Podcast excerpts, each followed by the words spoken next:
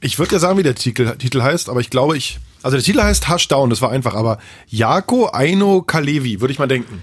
Genau, ist eigentlich, ein, ist eigentlich Teil eines Duos Jako 2 Kalevi, aber hier Boah. solo unterwegs. Boah, ja? der tat weh. ja, das sollte er auch. Sie hören 2 auf 1, die Sendung mit dem Schmerz im Kopf und mit dem Thema Meister. Meister Propper putzt so sauber, Meister Propper putzt so sauber, dass man sich drin spiegeln kann. So jetzt ist es raus.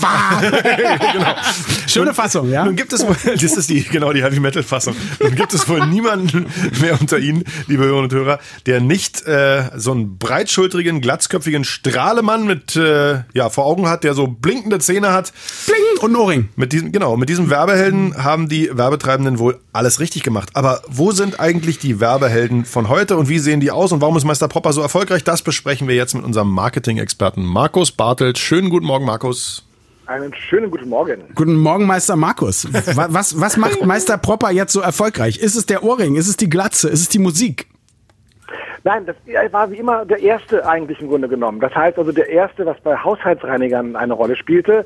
Meister Propper ist als Mr. Clean 1958 von Procter Gamble entwickelt worden und war damit die erste Figur, die tatsächlich einen Haushaltsreiniger verkörpert hat, eine erste Werbefigur. Vorher gab es das in diesem Sinne nicht. Er kam 1967 nach Deutschland und äh, da wir uns eben gerne mit solchen Figuren identifizieren und sie auch sehr gut von uns wiedererinnert werden, besser als eben eine Flaschenform oder vielleicht auch ein reiner Name, äh, hat er es geschafft, innerhalb von vier Jahren sich zum beliebtesten deutschen Haushaltsreiniger ähm, zu entwickeln. Das heißt, er hat sich deutlich abgesetzt von Ajax oder von Dor, die zuvor die beliebtesten Haushaltsreiniger waren. Das heißt, die Figur führte auch zu einem wirtschaftlichen Erfolg. Das ist schon mal eine sehr, sehr schöne Sache. Aber wie weit ging jetzt dieser Meister Propper Kult? Weil ich meine, das ist ja heute viele, viele Jahre her und sobald man da irgendwas liest, muss man gleich mitsingen. Auch hier, das ist eine Mischung aus dieser wunderbaren Figur Meister Propper, die sich ja verändert hat. Also früher, wenn ihr euch erinnern könnt, war sie ja noch gezeichnet. Da sah sie auch ein bisschen freundlicher aus als, glaube ich, der computeranimierte Meister Propper von heute. Wir haben eben diesen wunderbaren Claim mit dem Song dazu gehabt, der sofort in die Ohren reingeht.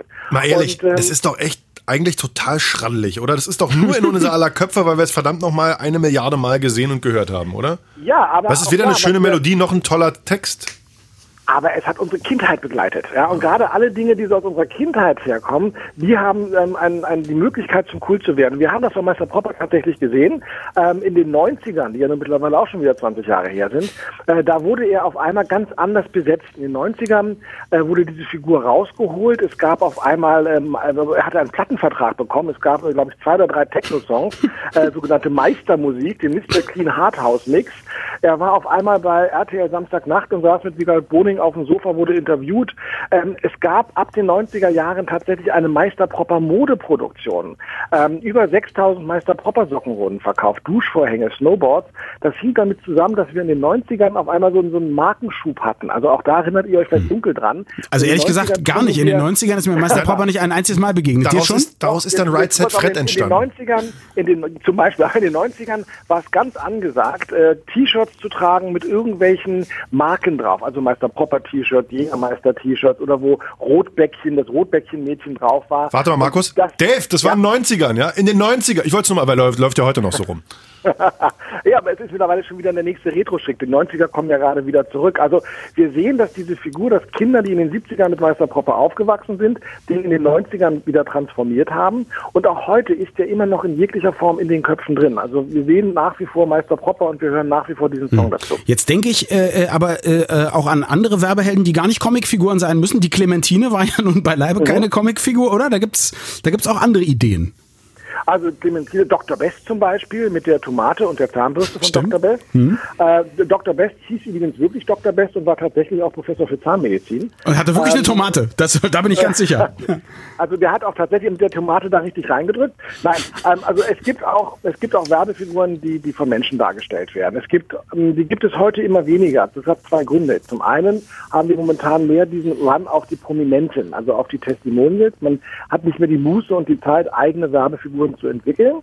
Und zur anderen Seite, früher gab es eben wenige Fernsehsender, es gab auch eine überschaubare Anzahl von, von Zeitungen. Das heißt, ich konnte tatsächlich mit dieser Werbefigur ganz, ganz viele Menschen erreichen. Heute haben wir so eine Streuung in den Medien, dass es sehr schwer ist, äh, das den gleichen Effekt hinzubekommen. Eine moderne Werbefigur, die wir haben, obwohl sie nie so erfolgreich sein wird wie Dr. West oder Meister Propper, ist zum Beispiel Technik. Ah, die meinst du nicht, ne? nee, ich meinte Technik. In Technikfragen, Technikfragen zum Beispiel. Robert ist ja auch schon wieder ein Promi, den wir da haben. Ja? Und Promis kommen und gehen. Ähm, also wie lange die Geissens noch in unseren Köpfen rumspuken werden, ich hoffe nicht allzu lange. Ich hoffe das auch. Also äh, ich, wenn du meinst, es ist die Streuung ist zu groß, dann wir hatten so eine Radio 1 Werbekampagne mit Mr. Sven geplant, aber dann lassen wir das jetzt auch. Ich dachte, das sollte Mr. Swapper heißen. Nee. nee, das wäre zu nah gewesen am Ich möchte Markenmissbrauch. aber gern, dass, dass Mr. Sven dann auch so einen großen goldenen Ohrring bekommt. Ja, Nasenring. Ähm, ja, also Ich hatte auch einen Ring geplant, aber weder Ohr noch Nase. Ähm, auch da sehen wir, dass dieser, dieser Look, dieser glatzköpfige Look, ich meine, der war ja lange Zeit eigentlich eher unbelastet. Tatsächlich gab es dann äh, nach den 90ern auch mal die Frage, also, also dieses, dieses Muskulöse natürlich spricht tatsächlich eine gewisse Homoerotik an. Also auf dieser Szene war er sehr beliebt.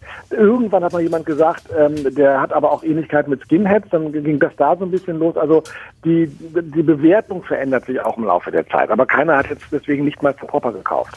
Meister Propper im Wandel der Zeiten. Wir sprachen mit über ihn mit äh, unserem äh, Werbehelden, Marketing-Experten Markus Bartelt. Mehr zum Thema gibt's wie immer unter www.marketing mit doppelk.de. Danke Markus, tschüss. Schönen Sonntag noch. Ciao. ciao.